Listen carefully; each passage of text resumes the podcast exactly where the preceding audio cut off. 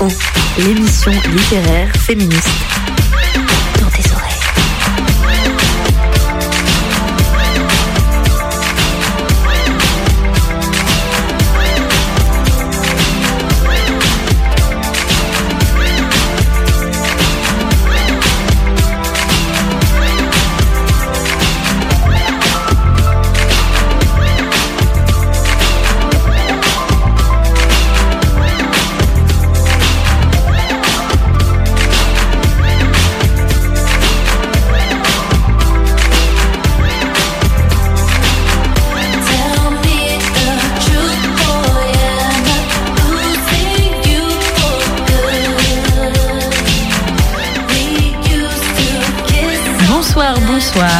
Vous êtes dans Johnny Winston dans tes oreilles.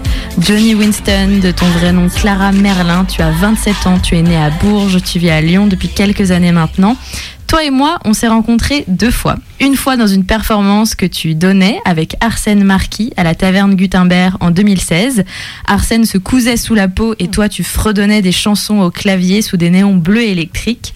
La deuxième fois à la crémaillère d'une amie en commun, Élise, il y a quelques semaines. Je sais que je t'ai déjà vu quelque part, mais je n'arrive plus à savoir où. On discute, je me dis que tu ressembles à Isia, et je te le dis.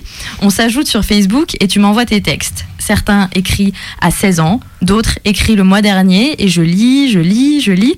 Mais avant de parler de tes textes, il faut parler de toi. Qui est Clara? Qui est Johnny Winston? Et qui recevons-nous ce soir? Mais je te propose que tu nous lises tout de suite un extrait afin que l'on y voit un peu plus clair. J'ai recommencé ça environ une demi-douzaine de fois. C'est tout le temps pareil. Je ne sais pas comment me justifier. Je suppose qu'il n'y a rien à justifier à vouloir raconter une histoire, aussi inintéressante soit-elle. Après tout, tout le monde raconte des histoires. Je m'en raconte souvent à moi-même. Je finis par me persuader de choses qui n'ont jamais eu lieu. Je ne dirais pas que je suis mythomane, mais persuasive. En vrai, il ne m'est jamais rien arrivé de triste ou d'exaltant. En vrai, je suis plutôt minable comme gosse. Juste un exemple. Il y a deux jours, c'était la nouvelle année, 2009, et une bande de gamins surexcités faisait le décompte et ouvrait du champagne. Et à minuit, ils se sont tous embrassés en souriant, tandis que je prenais la caméra qui devait filmer ce moment inoubliable et l'éteignais sans m'en rendre compte, en voulant écraser mon mégot sur un gâteau au chocolat. Ce genre de trucs qui font que je me sens plus loser que la moyenne des gens autour.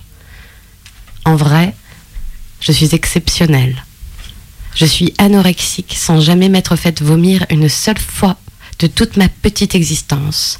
Je suis junkie sans savoir rouler un putain de pétard. Je suis traumatisée sans avoir jamais souffert. Je suis orpheline, mais au pire, c'est pas comme si j'étais gentille. Je suis alcoolique sans supporter la vodka. Je suis littéraire sans jamais lire. Je suis cultivée sans jamais savoir à quoi correspondre les titres que j'énonce. Je suis exceptionnelle alors que deux paragraphes plus tôt, je disais le contraire. Aurore en hiver. On dirait que la neige a absorbé tout le bleu du ciel pour n'en laisser que le pétrole. La campagne s'étend paresseuse et les collines se succèdent derrière la vitre du train. Je t'ai attendu, derrière la colline aux mille yeux. J'avais oublié qu'elle n'existait pas. 15h13, un jour d'octobre, une semaine avant la bataille de l'étable. Napoléon n'avait jamais eu de dilemme, lui. Pas grand-chose à dire en fait. Même dans une langue étrangère, je n'aurais su trouver les mots pour te plaire. Alors? Alors? La vie est ainsi faite que le monde ne tourne pas rond. Même dans tes bras, même dans les années 80, 70, 60, 30, même si sur les murs de la fac est écrit Ta meilleure amie prolétaire, c'est la chimie, ma meilleure amie à moi, fille à terre, c'est Johnny. C'est un monde de fous ici, avec des gens à tête de lapin et du mercure dans les coutures de leurs galurins. Mais quand l'aurore est là, je pense à toi qui s'éveille. Je pense à la vie que je voudrais avoir. Je me rends compte qu'en fait, je n'ai pas de souhait précis. Tout simplement, je ne sais pas ce qu'est la vie. Qu'est-ce que c'est La vraie vie? Alors Alors, il y a Johnny. Le vieux roi est mort depuis moins d'un mois.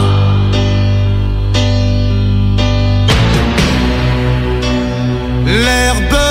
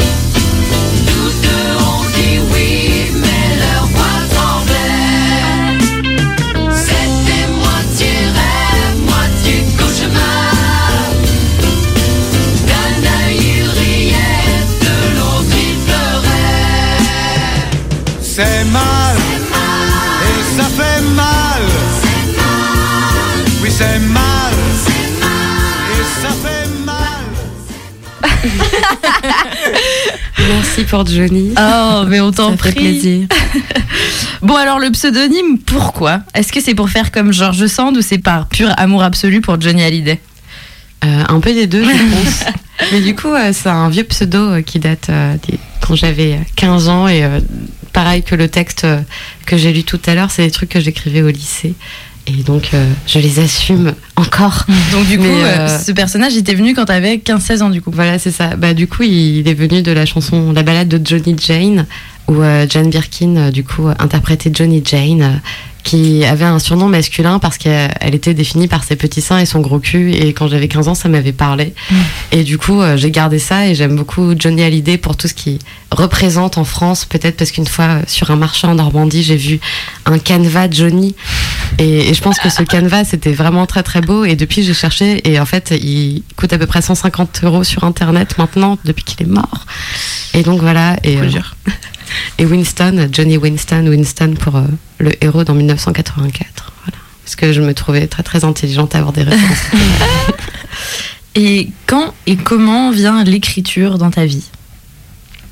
Euh, quand ça va pas bien, quand je bois, et euh, aussi euh, tout naturellement quand je vois des choses que je trouve jolies dans la rue ou dans la vie, ou quand des gens disent des phrases qui me paraissent de très belles métaphores pour des choses beaucoup plus profondes que ce qui en ont l'air. Et ça vient comme ça, et, et puis ouais, ça vient, ça vient de hasard. Et après, les chansons, c'est différent, c'est plus parce que je rentre souvent à pied euh, de plein d'endroits. Et du coup j'ai pas de MP3, j'ai que la radio sur mon portable. Et la nuit la radio c'est pas ouf, il y a que des pubs pour avoir du sexe. Alors du coup je chante des chansons euh, dans la rue. Et, euh, et les chansons ça vient ouais voilà quand il y a des mots qui riment ensemble. Et ça ça aide des textes.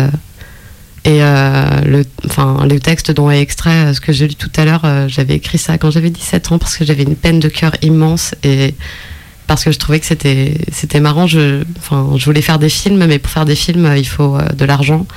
Et du coup, écrire demande pas excessivement d'argent au final. C'est quand même une activité plutôt plutôt cool dans ce sens-là. Et donc du coup, je me disais que je pouvais créer plein de monde avec mon écriture et que ça allait aller beaucoup plus vite que si je voulais faire des films, par exemple. Donc ça a toujours été quelque chose pour créer euh, facilement, je pense. Et t'écris depuis toute petite?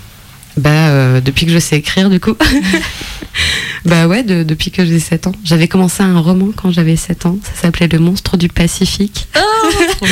Et c'était euh, sur une croisière avec des, des actrices connues sur euh, un bateau. Et du coup, le bateau s'échouait sur une île où il y avait euh, plein de zouzes euh, et une sorcière qui s'appelait Clara, du coup. Et, et voilà, il y avait un monstre. Et j'avais commencé euh, le premier chapitre. euh, c'était essentiellement pour me venger des filles que j'aimais pas dans ma classe, qui du coup périssaient euh, dans le naufrage du bateau.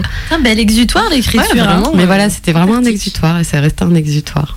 Mais le monstre du Pacifique, malheureusement, on a, enfin, est resté à l'état de projet. Tu le ressortiras peut-être un jour. bah ouais, j'espère. C'était une belle histoire. Et alors, on t'appelle Clara ou on t'appelle Johnny? Vous pouvez m'appeler comme vous voulez. Tu dirais que c'est quoi les thèmes majeurs de ton écriture? Les peines de cœur. Les peines de cœur Ouais. Ouais, euh, le temps qui passe. Et, euh, et ouais, vraiment le, le temps qui passe, les, les petits instants. euh, et et c'est nourri par, euh, par, la, par la rancœur ou par, euh, par des trucs euh, qui, me, qui me débectent. Mais euh, les derniers temps, quand j'ai écrit, c'était euh, notamment pour les descentes de lit qu'organisait Marguerin. Et du coup, j'étais en mode, ah, je vais devoir lire un texte devant des gens. Donc, du coup, ça définit plus de thèmes. euh, Alors, qu'est-ce que les descentes de lit Alors, et qu'est-ce que des- Marguerite Marguerin est, est un ami qui, qui écrit des textes et qui organisait des événements où on pouvait venir à micro ouvert lire des textes depuis bah, l'année dernière. Et donc ça m'avait beaucoup plu et j'avais fait la première en écrivant un truc euh, qui me tenait beaucoup à cœur sur... euh, en gros, euh, comment avoir des enfants à la fin du monde Est-ce que c'est raisonnable d'avoir des enfants maintenant Et, et qu'est-ce que je peux dire à mes amis qui en ont Et qu'est-ce que je peux dire aux gens qui en veulent et, et voilà. Et du coup, après, ça vient. Parfois, ça vient de trucs que je veux dire aux gens et qui me forcent aussi à ne pas écrire des, des choses trop trop tristes. En fait, je pense que d'avoir un public, euh, ça m'aide aussi à. Parce que sinon, oui, comme c'est un exutoire, ce que j'écris, c'est. Ah, c'est la, c'est la turpitude de la vie. On va dire ça comme ça. Faut le dire avec Le la mot turpitude. Voilà, turpitude. Et donc, bah, tu l'as dit, une des choses qui nourrit énormément la littérature, c'est l'amour, c'est les peines de cœur. Et comme tout le monde, bah, tu n'y as pas échappé, Johnny. Et on va se lire un extrait d'un texte que tu as écrit quand tu étais, je cite, lycéenne, amoureuse et pas encore exactement sauvée des griffes du patriarcat. Ce matin, en prenant ma douche, j'ai entendu ta chanson à la radio. Je dis ta chanson parce que c'est celle où on dit ton nom.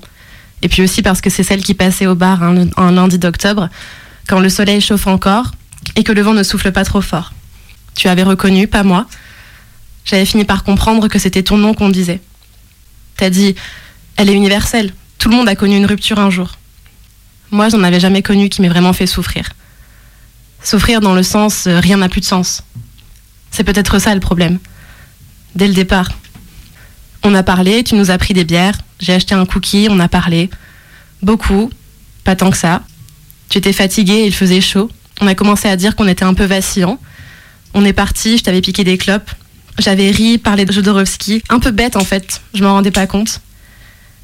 Il faisait encore un peu chaud, on pouvait voir ton tatouage, je le fixais en dessous d'un tissu blanc, d'un tissu noir. Je me souviens de la tête que tu avais dans l'objectif, les zooms que j'effectuais en toute impunité sur ta bouche, ta dent cassée, tes yeux. Il y avait déjà un truc qui m'accrochait. C'est ça le problème. Dès le départ, j'étais amoureuse comme on est amoureux quand on est naïf et coupé de la réalité. Maintenant, je suis sur ce lit. J'ai pris un livre parce que tu l'as touché. Je n'ose pas manger mes gâteaux. Je vais pleurer si je les mange. J'aurai honte. J'aurai l'impression de le faire pour toi. Que tu me vois et te dises, elle est pathétique. C'est bête, ce que j'aimais avant me paraît déplacé si tu l'aimes aussi. Impression de bêtise. Je ne sais même plus ce que j'aimais avant, avant toi. Je n'ai pas grandi. J'ai mis longtemps vendredi à tourner l'appareil. Je n'osais pas. J'aurais eu l'impression, si je zoomais et te voyais net, de te violer. Que toute la salle me regardait, me jugeait. C'est elle, la groupie, la sale idiote, la Lolita. Quand j'y repense cet après-midi-là au bar, tu l'as sûrement oublié. Le langage est trompeur. Johnny seul promène son blues et son chien. Y a-t-il un moyen de sortir des lumières de la ville? Ces lampadaires qui empêchent les étoiles de briller, nous privant de la liberté d'espérer plus que ce que l'existence présente semblait nous offrir. Demi-tour, on s'est trompé, on change de chemin, on change de moyen, on change d'envie. Fini. Le sens de l'à-propos, voilà ce que les fous n'ont pas. Et elle, elle est folle. La route ne lui suffirait pas si elle n'avait pas été si seule, si ivre du besoin délirant d'affection. Alors le chemin est fini. Johnny, seul avec ton chien et ton blues. Tu as pensé à tout ça alors que le soleil se couchait derrière les montagnes. C'était si beau et alors une sourde plainte s'éleva. La plainte de quelque chose d'ineffable. Baby alone in Babylon ne sait plus où elle a mis les pieds. Les flaques lui renvoient un reflet qui n'est pas le sien. Mais elle n'y peut absolument rien car Baby alone n'est pas solitaire. Elle a ses deux voix en duel. Arrête encore.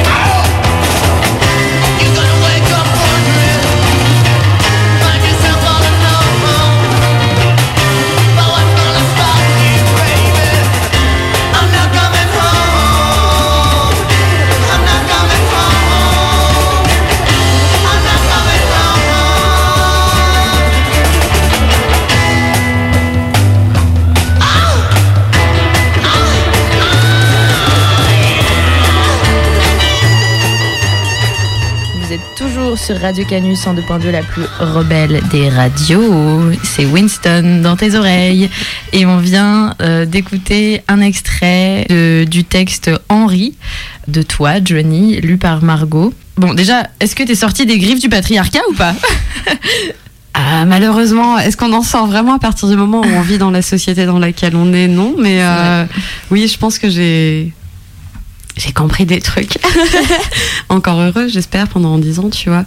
Mais ouais, à 10 ans, à t'en prendre plein la gueule et puis parfois à te dire Ah ouais, en fait, euh, ça j'avais compris avant, mais ça maintenant, maintenant que je l'ai bien vécu dans ma chair, je, je suis à même de le comprendre et de vraiment agir en fonction de euh, ce que j'ai compris. Et euh, après.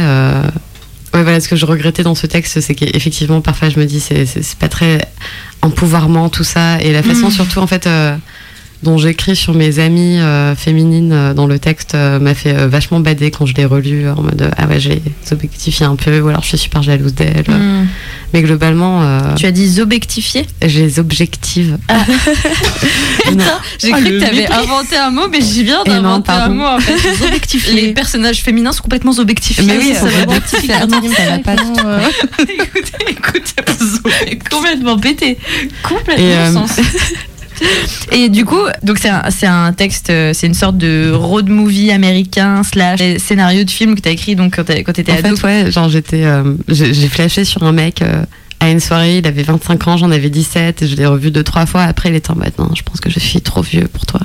Et j'ai carrément euh, pété un plomb sur lui, et du coup, j'ai, comme je me faisais des films sur lui, et que je voulais faire des films dans la vie, j'étais en mode, bah, autant écrire un scénario, tu vois. Et, et du coup, pour la, pour, enfin, pour l'anecdote, après, donc j'ai écrit ça, et puis euh, bon, il s'est passé des choses, blabla, et un jour, je lui ai fait lire, et euh, il était super enthousiasmé, il a fait lire à sa meuf et tout, et, euh, et du coup, un peu non. mais non, enfin, parce que du coup, c'était. Moi, j'avais trouvé ça assez incroyable qu'il le voit comme un objet littéraire, Mm. euh, qui était une belle histoire, en fait, d'amour. Et genre, euh, et enfin, même, tu vois, quand tu l'as lu, t'as dit que c'était un texte. Enfin, je sais pas, je pense qu'après, on a tous connu des choses et qu'il y a des mots parfois qui, qui résonnent un peu comme ça, qu'on se dit, ah ouais, moi aussi, j'étais dans cette situation. Ah ouais, ouais, mais carrément, je, je le trouve pas du tout gnangnan ce texte, je le trouve superbe et en plus, euh, juste on est déjà tous et toutes passés par là, quoi. Et en fait, qu'en plus, quand tu lisais Margot, je me disais, mais ça pourrait très bien être lu par une personne de 50 ans, que ça me choquerait Ouais, pas non plus. Je trouve que l'âge euh, est pas du tout euh, retranscrit à travers les mots. Et puis la première chose qui me vient aussi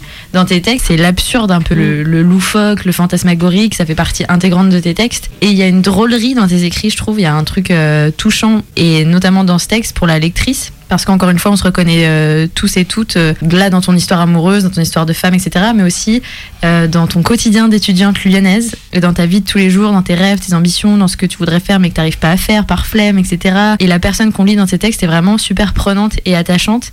Et je trouve que ça me fait penser à un mélange entre Jim Carrey dans Yes Man et le journal de Bridget Jones dans le côté un peu personnage Madame Oui, tout le monde, un peu en marge de la société, euh, un peu un peu loseuse, tu sais genre enfin la, la tocarde ratée tu vois mais vraiment qu'on suit au gré de son quotidien. Mais non mais tu vois non, mais, non, mais- parce que vraiment t'as créé un personnage genre ce personnage de de ouais enfin de tocarde. Vois, c'est- vrai c'est pas toi dans la vraie vie bien évidemment. Je, je crois pas.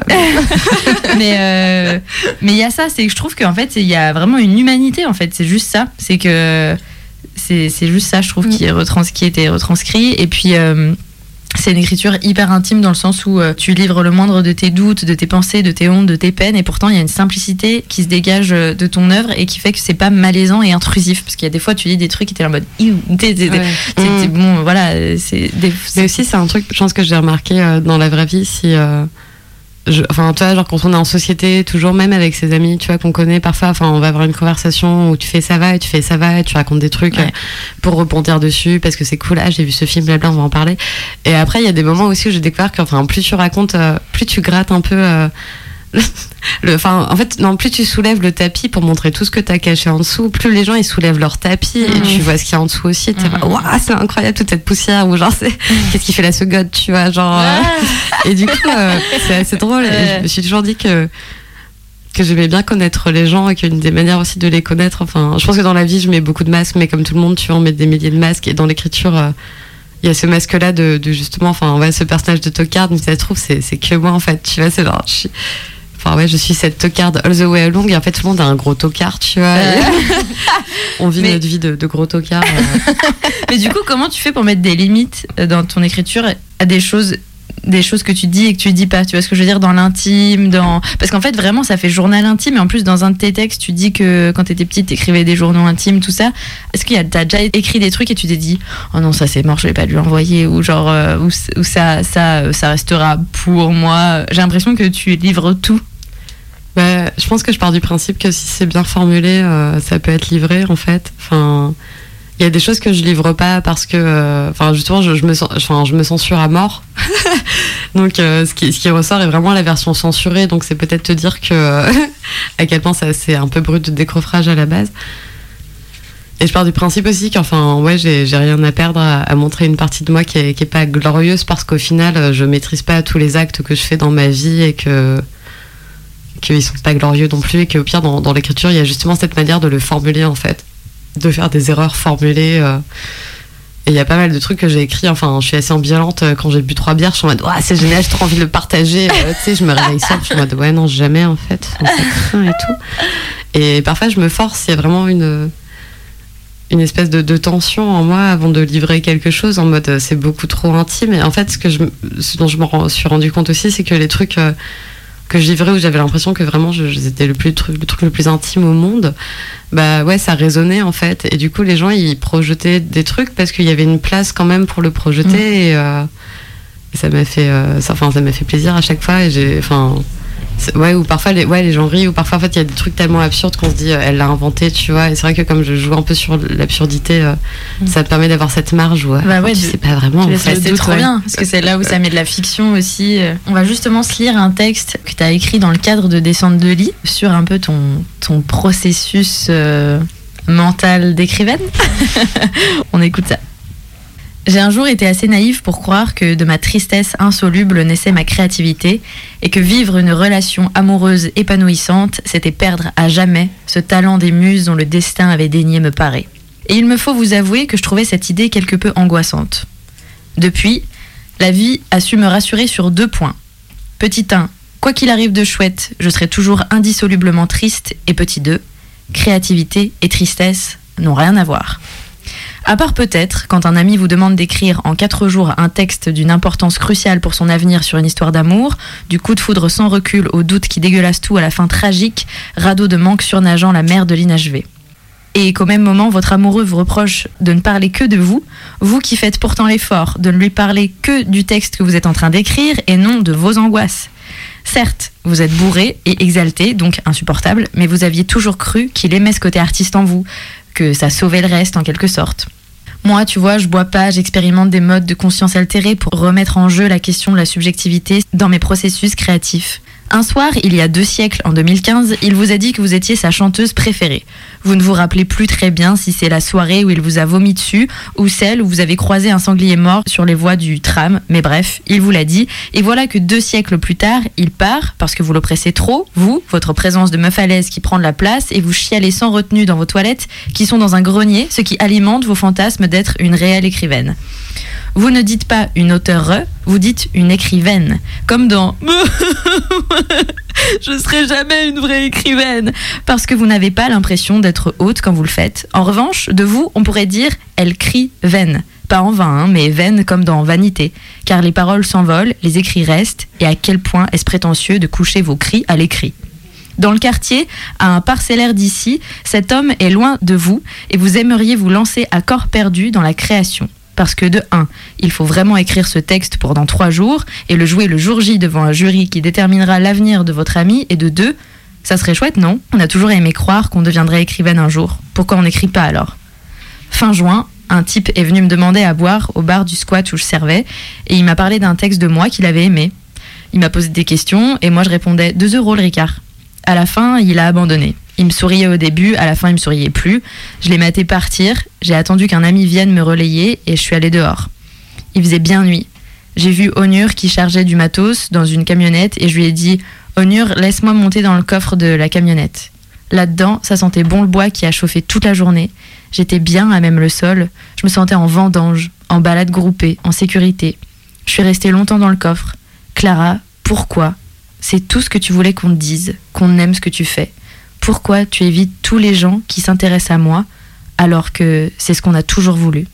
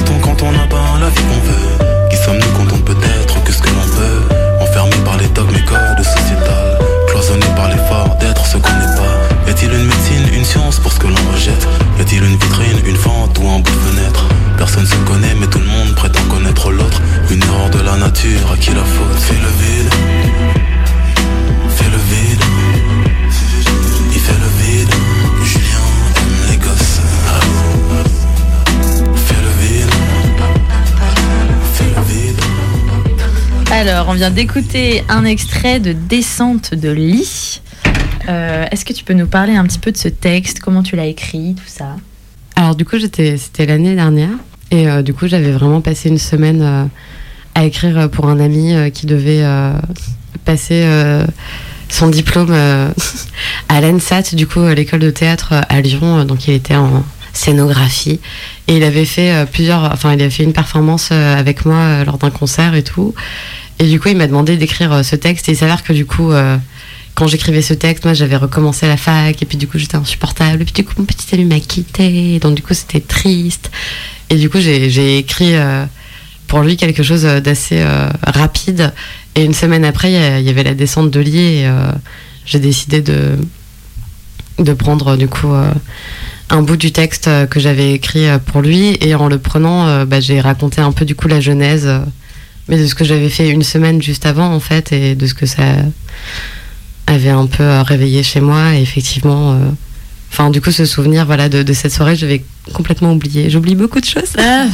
Et du coup, oui, j'ai- enfin, ce mec qui m'avait parlé, effectivement, euh, du coup, je me suis dit, depuis, euh, j'aimerais trop le revoir, mais ça fait un an et demi, je l'ai pas revu. Donc, euh, le mec à qui j'ai servi un Ricard en 2018, euh, le 29 juin, voilà, si jamais, parce que j'ai une excellente mémoire des dates, je suis un peu effrayante là-dessus. Et donc, ouais, enfin, c'était, c'était assez marrant parce que c'est, c'est toujours un peu ce, ce, ce dilemme d'être, d'être soi-même quelqu'un de perturbé et en même temps de, de faire de l'art, entre guillemets. Là, je fais des guillemets avec mes doigts, ça se voit pas du coup à la radio.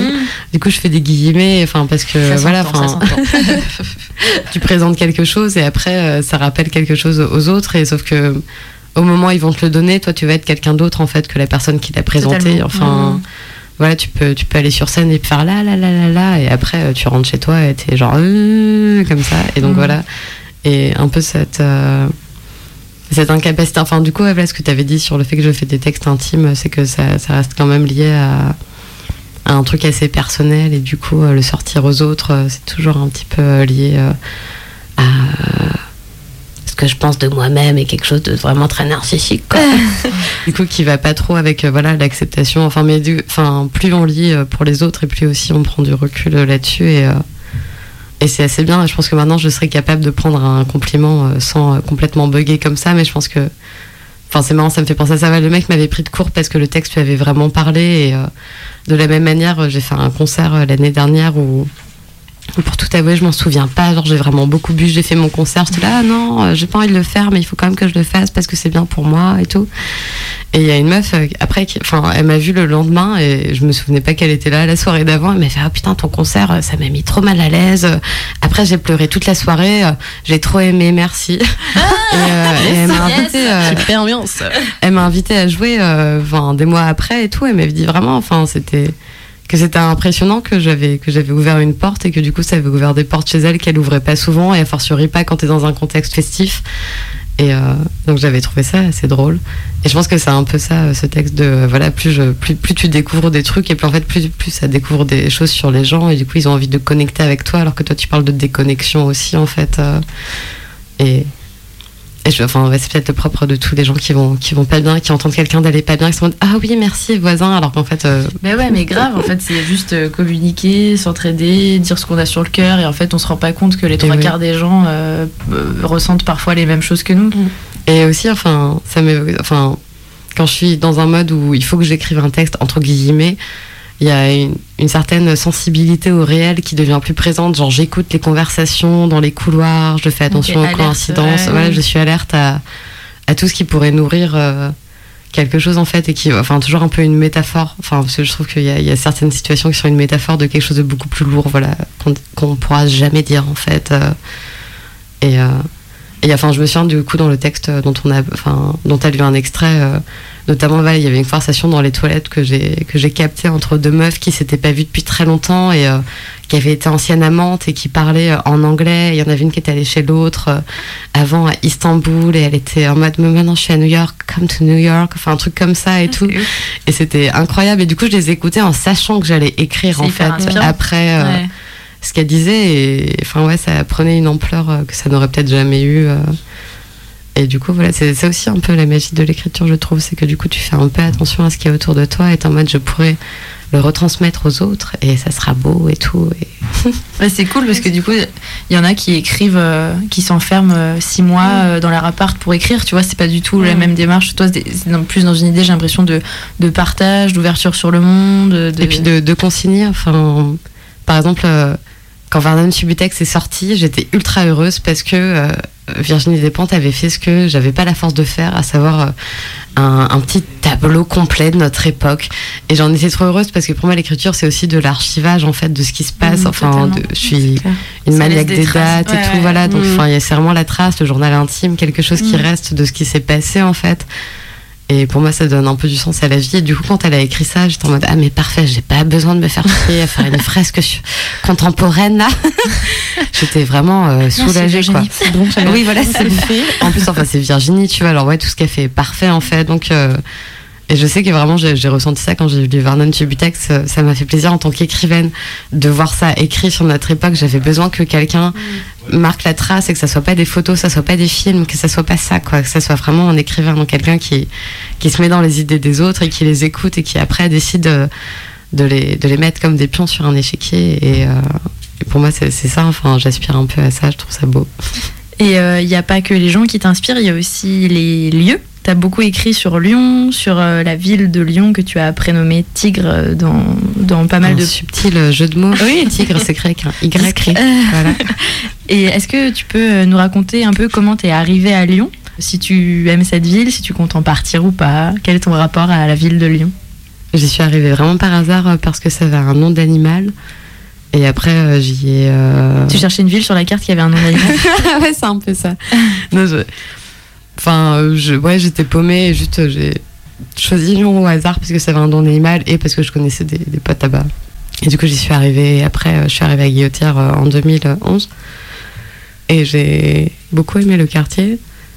Et après, enfin, j'y ai connu plein de gens et j'ai vu plein de gens qui étaient là, qui partaient, qui revenaient, d'autres qui arrivaient. Et j'ai, enfin, je suis quelqu'un de très Enfin, je ne sors pas beaucoup de chez moi et tout, donc du coup, j'ai tendance à errer dans mon quartier. J'ai vraiment imprimé euh, ouais, ce quartier dans ma mémoire. J'y avais des souvenirs à chaque fois. Et euh, enfin, quand j'étais euh, du coup dans la ville de Bourges, je l'ai beaucoup aimé parce que c'était assez moyenâgeux. Et je, dans mes textes, ça s'appelait la ville avec un V majuscule. C'était, enfin, il y a toujours cette idée un peu peut-être ouais, voilà du lieu où je connais des gens et je les aime et du coup chaque rue me, rappelle les gens que j'aime bien.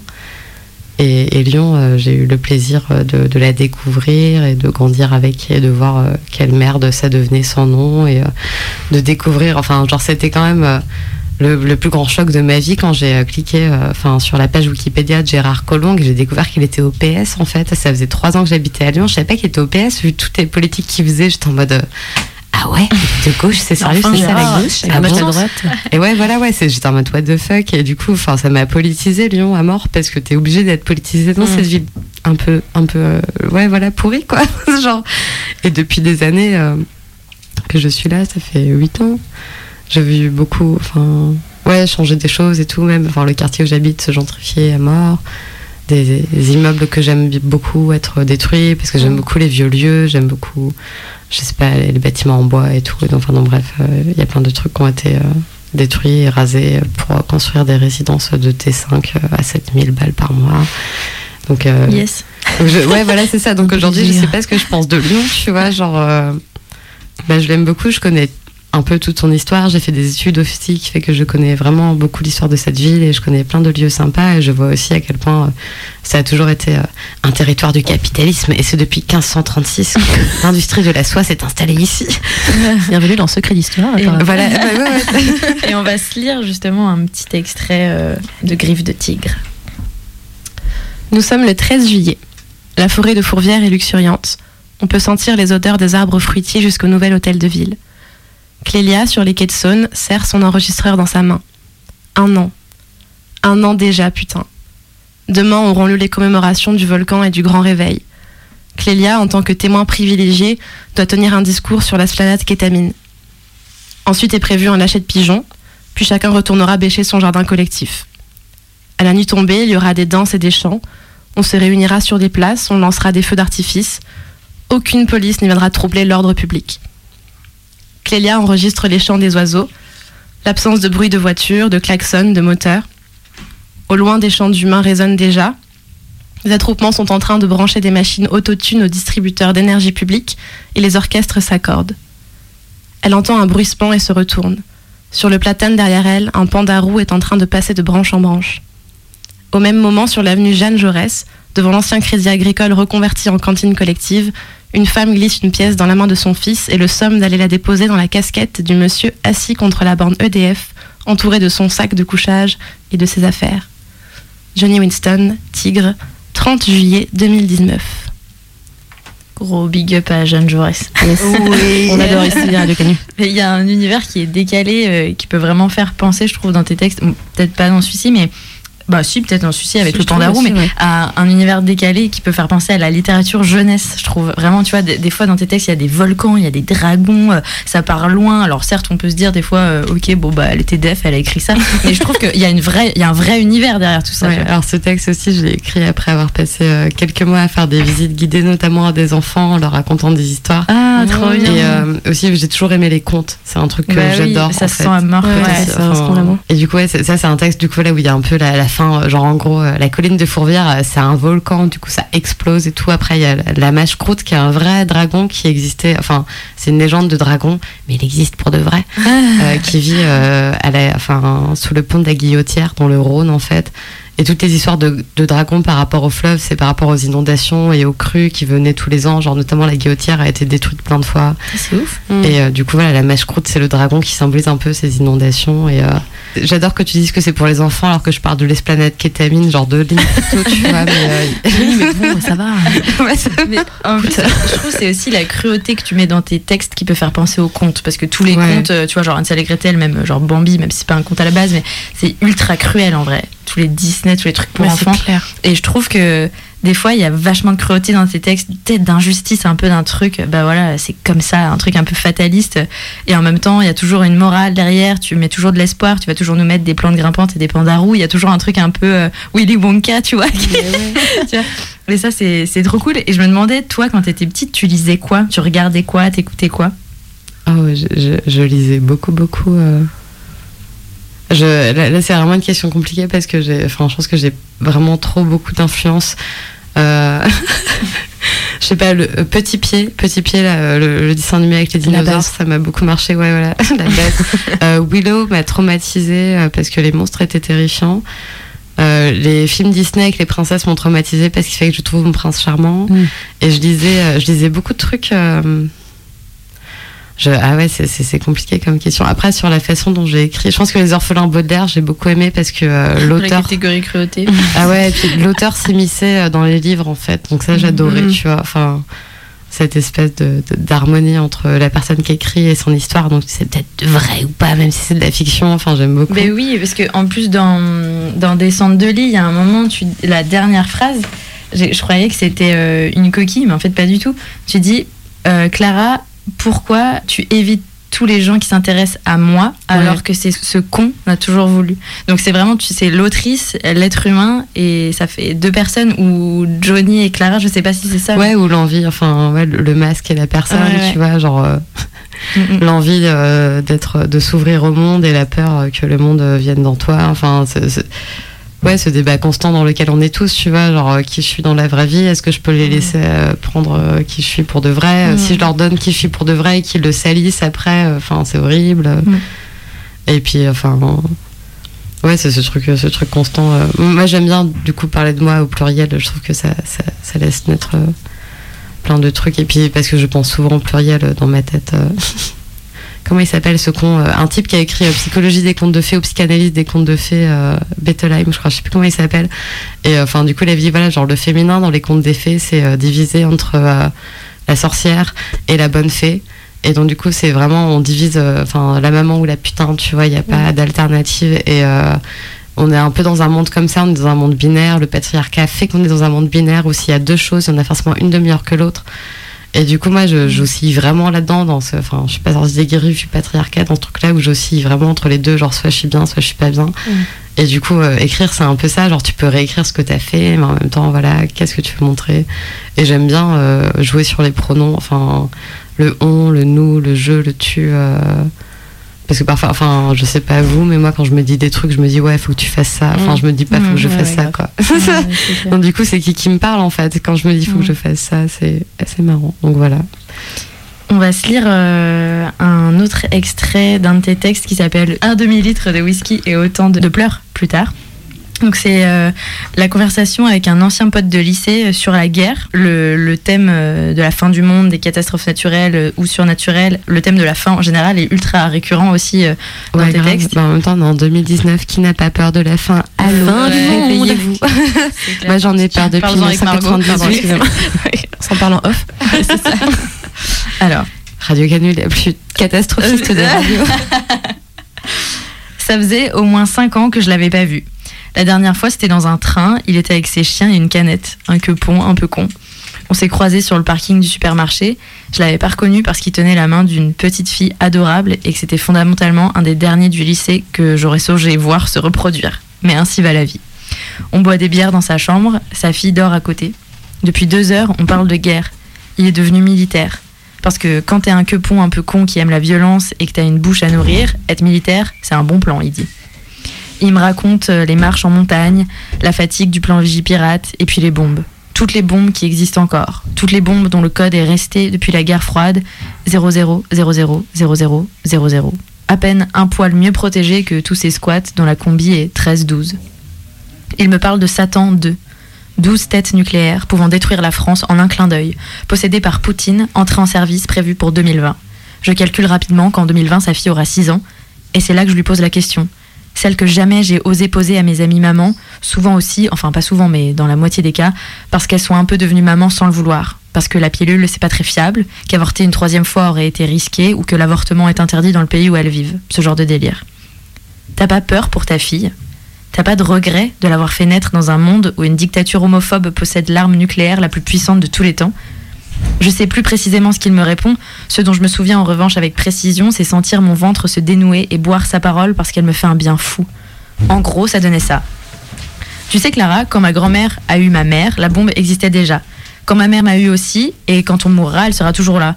Pour moi, c'est normal, c'est ça la vie. De grands courants qui détruisent en tsunami, et puis nous dedans, bien moins grands, bien plus importants. En l'écoutant, j'étais plus sur la pointe de la flèche. J'étais en plein cœur d'un cercle, d'un cycle, prise dans un mouvement qui n'avait ni début ni fin, où on naissait, riait, pleurait, mourait. Soudain, vivre n'avait plus le goût des cendres. On pourra pas changer le cours des choses, empêcher les orang-outans de disparaître, l'eau de monter, mais on peut prendre des revanches même infimes, même ridicules. Moi qui me bourre la gueule seule dans ma chambre de bonne, c'est déjà une victoire. Combien de femmes ont pu vivre seules? Avoir leur propre argent, accès à la déchéance. Pas des masses, non. J'y pensais aussi il y a quelque temps à un concert de métal où le chanteur se la raclait et était super mignon, et derrière lui sur le mur était peinte la Salomé de Gustave Moreau.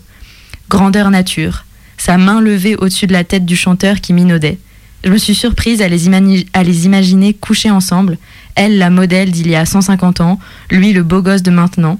Je les imaginais tout en me disant que cette fille devait pas avoir pu choisir de coucher librement dans sa vie, sans crainte d'enfant, avec qui elle voulait et n'importe quand. Peut-être en plus que le chanteur l'aurait pas fait mouiller parce que son kiff à elle s'était plongé dans des océans de lèvres et de cyprine. Est-ce qu'elle a dû se cacher? Est-ce qu'elle a eu seulement le droit d'aimer? Est-ce qu'on a tué ses sœurs 400 ans avant? Est-ce que dans ses rêves, elle a encore l'odeur de la chair brûlée dans le nez? Est-ce qu'on a empalé son frère parce qu'il était gay?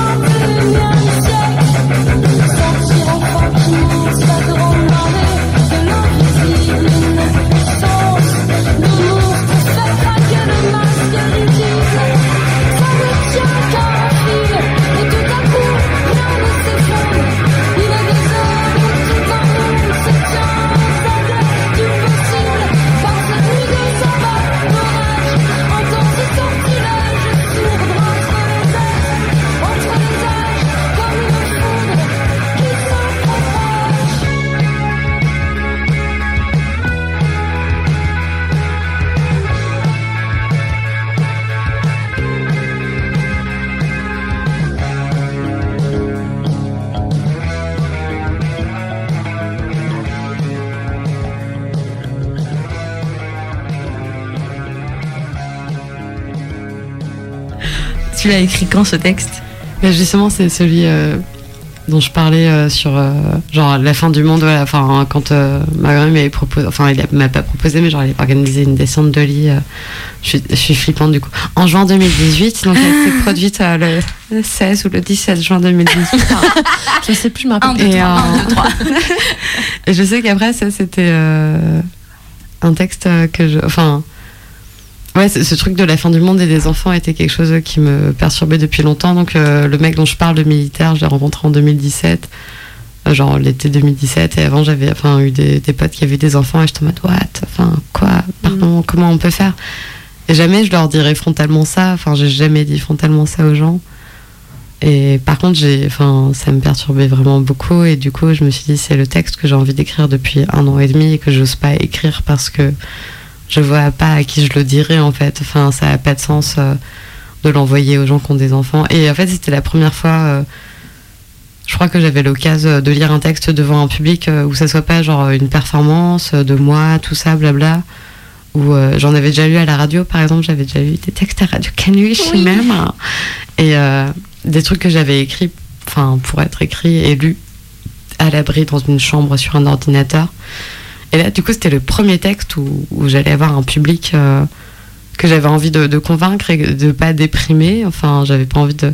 J'ai envie de leur parler de mes peurs quand même, en fait. Mais comment ne pas les déprimer et leur en parler? Et du coup, voilà, bah, quand je disais. euh, Enfin, voilà, quand je, pensais à ce texte, je suis allée euh, à ce concert de métal au Farmer. Du coup, c'est là où il y a Gustave Moreau et.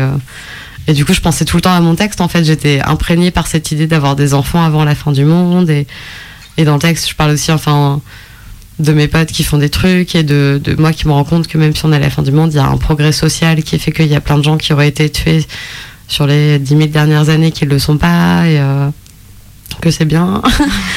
et tout ce truc aussi, ouais, voilà, enfin, sur l'hétérosexualité et tout, euh, qui, qui est un problème, euh, qui est quelque chose de, de donné dans une société, enfin. Et, et de mes potes qui auraient été tués pour leur sexualité, enfin, et de mes potes qui pouvaient pas avoir d'enfants à cause de leur sexualité. Enfin, à un moment, au début du texte, je dis ça, c'est genre, ça m'a saoulé de voir des potes qui voulaient des gosses, qui, ça aurait été super compliqué, alors que moi, honnêtement, voilà, j'ai qu'à aller au farmer et genre me bourrer la gueule et trouver n'importe quel tocard pour genre m'engrosser, et c'est un truc que je trouve incroyable. Et du coup, ça, ça partait de ça aussi. euh. Mais surtout, enfin, je crois que le texte finit comme ça, sur le fait que. Que, enfin, que du coup, voilà, si nous tous on est là, enfin, c'est bien parce qu'on donne euh, de l'espoir aux autres qui sont autour de nous. Et c'est un peu ça. Genre aussi le fait de, genre, de vivre à Lyon. Genre, Lyon, j'aime pas trop ce qui s'y passe euh, en tant que ville, métropole, mais je, je suis contente de ce qui s'y passe en tant que petites actions de tout le monde euh, qui, qui en part. En fait, genre, les habitants me remplissent de joie. C'est l'étau que j'aime pas et du coup c'était un peu ce texte genre l'étau de la fin du monde il est nul mais si enfin tant qu'à faire euh, quitte à vivre ça autant qu'il y ait des gens sympas autour de nous du coup si des gens cool ont des enfants pourquoi pas Finalement. voilà c'était l'idée c'est genre moi je vous condamne enfin je veux pas vous condamner mais vous me faites peur et je comprends pas vos choix mais du Mm. coup j'ai envie de, de les comprendre et c'était intéressant d'écrire ce texte en me demandant euh, Oui, ça amorce un dialogue, ça, c'est pas une inquisition. c'est ça, ouais, voilà. Et puis, enfin, tu vois, c'est vrai qu'enfin, il y a ce truc aussi, genre, par exemple, faire naître une fille, euh, ça a toujours été un truc où tu lui promets un peu une vie de merde, mais on fait partie des rares époques où faire naître une fille, c'est aussi lui promettre de justement, genre, faire des trucs de, De- ouf, tu vois. progressiste Et et, euh, voilà. Double tranchant, quoi. Et euh, enfin, c'est un truc euh, qui était donné que aux classes aisées avant, parce qu'enfin, par exemple, même au niveau marié, genre écrivaine Marie Shelley, par exemple, enfin, c'est une meuf qui a toujours vécu sa vie comme elle le souhaitait, mais elle est aussi dans un milieu bah, assez aisé en fait, et du coup, c'est maintenant on est dans peut-être une société où il y a pour une fois, enfin, la possibilité de s'en sortir pour des, des classes, mais enfin, toujours pas pour les classes les plus pauvres en fait, tu vois. Enfin, genre le, le sexe, le genre, il revient toujours, euh, plus ta classe elle diminue, mais mais du coup, j'étais en mode, ouais, enfin, c'est quand même cool. euh. Même, j'aimerais bien avoir une petite fille pour lui dire plein de trucs, tu vois. Genre, tu lui ferais des contes de ouf, en tout cas. Ouais, c'est ça. J'avoue, lui, faire des contes euh, où il n'y a pas, ouais, il y a pas de patriarcat, quoi, des contes de dingue. C'est aussi ça. Enfin, ouais, voilà, écrire, euh, c'est aussi inventer une réalité meilleure parfois. Et du coup, elle donne envie d'avoir euh, des enfants. Mais enfin, tu vois, genre, c'est marrant, il y a toujours ce truc entre l'enfant et le livre. C'est un peu un truc, la création, tu vois, ce qui sort de toi, ce qui va être immortel. Et moi, je trouve que c'est pareil, genre, avoir un enfant, c'est un peu se raconter une histoire à soi-même, c'est se raconter de l'histoire que le monde, il sera meilleur après. Et aujourd'hui, on peut plus se raconter cette histoire parce qu'on sait que le monde, il sera globalement merdique sur des conditions euh, climatiques, par exemple, juste ça. Et sociétal, pourquoi pas Mais sociétal, c'est à nous de le changer. Et climatique, on pourra pas le changer en fait. Et est-ce que tu te racontes l'histoire que, enfin, comme mon pote, voilà, que la bombe, elle a toujours existé. Enfin, qu'au final, euh, ça, ouais, ça compte quand même, quoi. Et voilà. On va se lire un dernier extrait lu par toi, un extrait d'un fanzine que tu vas sortir. Oui. Ouais. Ah oui, parlons-en, Oui. parce que du coup, je peux faire ma promo. Je sors un fanzine bientôt à faire avec euh, des amis des éditions CJ. Et on va l'imprimer à Tonnerre Tonnerre à Grande Zéro, euh, qui ont des imprimantes réseau et qui sont une asso très très cool. Donc je vous commande d'aller faire des trucs là-bas. Et ce fanzine sortira euh, un jour. Tout le monde- sera au C'est l'essentiel. Voilà. Alors c'est un texte qui s'appelle euh, De toute façon, euh, tout le monde meurt, qui est une chanson à la base. Je peux le chanter Ah mais grave, tu fais ce que tu veux. Les choses meurent, les gens meurent, les chanteurs meurent, les saisons meurent. Y a plus de saison, y a plus de maison. Ou alors elle a été tant refaite qu'on dirait qu'avant il y avait un bois. Les rails rouillent à l'abri des regards. Et puis un jour on les enlève. Tu n'y renais plus assez souvent. On se rend compte qu'on aime les gens quand on s'en sent loin, quand on ne les voit plus vieillir. Et quand ensuite on n'ose pas se dire qu'on aurait pu, qu'on peut toujours, mais qu'on a la flemme, qu'on laisse couler les jours, sans ce qu'on aime, qu'on crève un peu balourd de ses problèmes quand tout autour le temps s'essaime, les choses se cassent, l'amour se lasse, la chanson se fadasse. L'été, à la ramasse, j'ai des milliers de bois où me promener. N'en parlons plus, le présent c'est déjà du passé. Voilà. bravo Alors à la base, c'était une chanson métal en mode Ah, les choses Je meurent je me suis dit, est-ce qu'elle va faire la version métal ou une version acoustique Et on va tout de suite passer, attention c'est parti, au quiz des 5 dernières minutes. Les 5 dernières Allez, allez, allez, allez. Là, là, là, là, c'est le quiz des cinq dernières minutes. Bien joué, euh, vous êtes dans le quiz des 5 dernières minutes là. Alors, c'est euh, 12 petites questions où il faut répondre du Très tac vite. au tac. D'accord. C'est parti. Tornade ou tremblement de terre Tornade. Tsunami ou éruption volcanique Ah, éruption. Dragon ou dinosaure Dragon.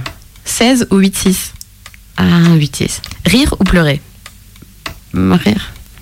Trip à l'herbe ou trip à l'héros à l'herbe. Quand Quand même, celle-là, elle est violente. hein. Écrire un roman à succès international et devenir millionnaire, mais le roman est en réalité nul à chier et ultra commercial, ou écrire des œuvres de génie, devenir l'un des cerveaux de notre temps, mais rester à tout jamais dans l'anonymat le plus total. le second, je crois. Et c'est une bonne réponse. Larguer par texto ou se faire larguer par texto? Oh là là, se faire larguer par texto, j'espère. Ah oui, d'accord. Ah bah non, Eh bah, plutôt, écoute, peut pas être une meuf comme ça quand même. C'est à ton honneur. L'Amérique des années 70 ou la France des années 2000 Amérique des années 70. La guillotière ou la presqu'île? Ah, guillotière. Henry ou Johnny? Hmm, Johnny. Le début de la fin ou la fin du début? Hmm, le début de la fin. Yeah c'est la fin de cette émission On va se quitter avec une petite chanson. Avant ça, tes prochains événements, prochaines dates, prochaines publications. Alors du coup, euh, 1er novembre, je fais un petit concert au chromatique avec des copines euh, qui font de la musique et ça va être trop bien. C'est Candice et Colling Marianne. Et euh, le 23 novembre, euh, avec Marguerin, du coup, dont j'ai parlé tout à l'heure, et Elise, dont tu as parlé tout à l'heure, euh, chez qui on a fait la crémaillère.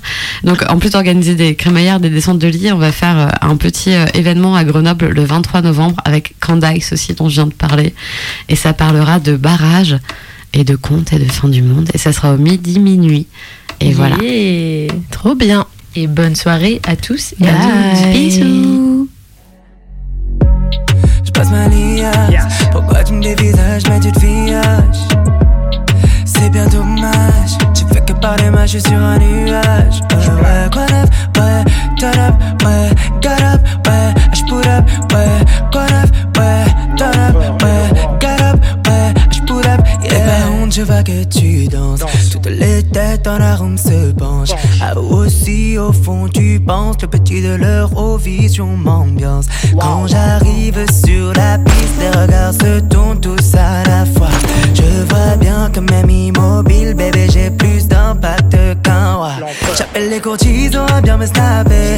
Le King est bien arrivé. Je les guette envoyé à tous leurs potes. Puis il en a fait feat avec Al Capone. Qui l'eût cru, qui l'eut cru.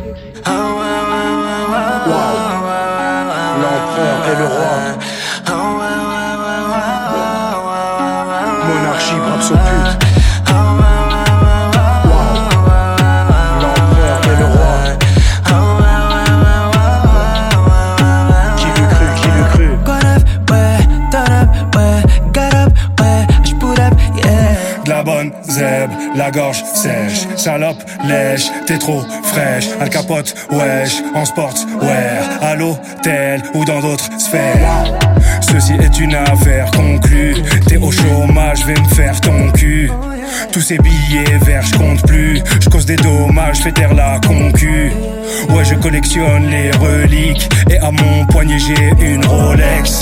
Je sens que ces putes me reluquent, complètement défoncé, je suis relax. Je m'infile dans ton couloir ralenti, et ton putain de trou noir s'agrandit.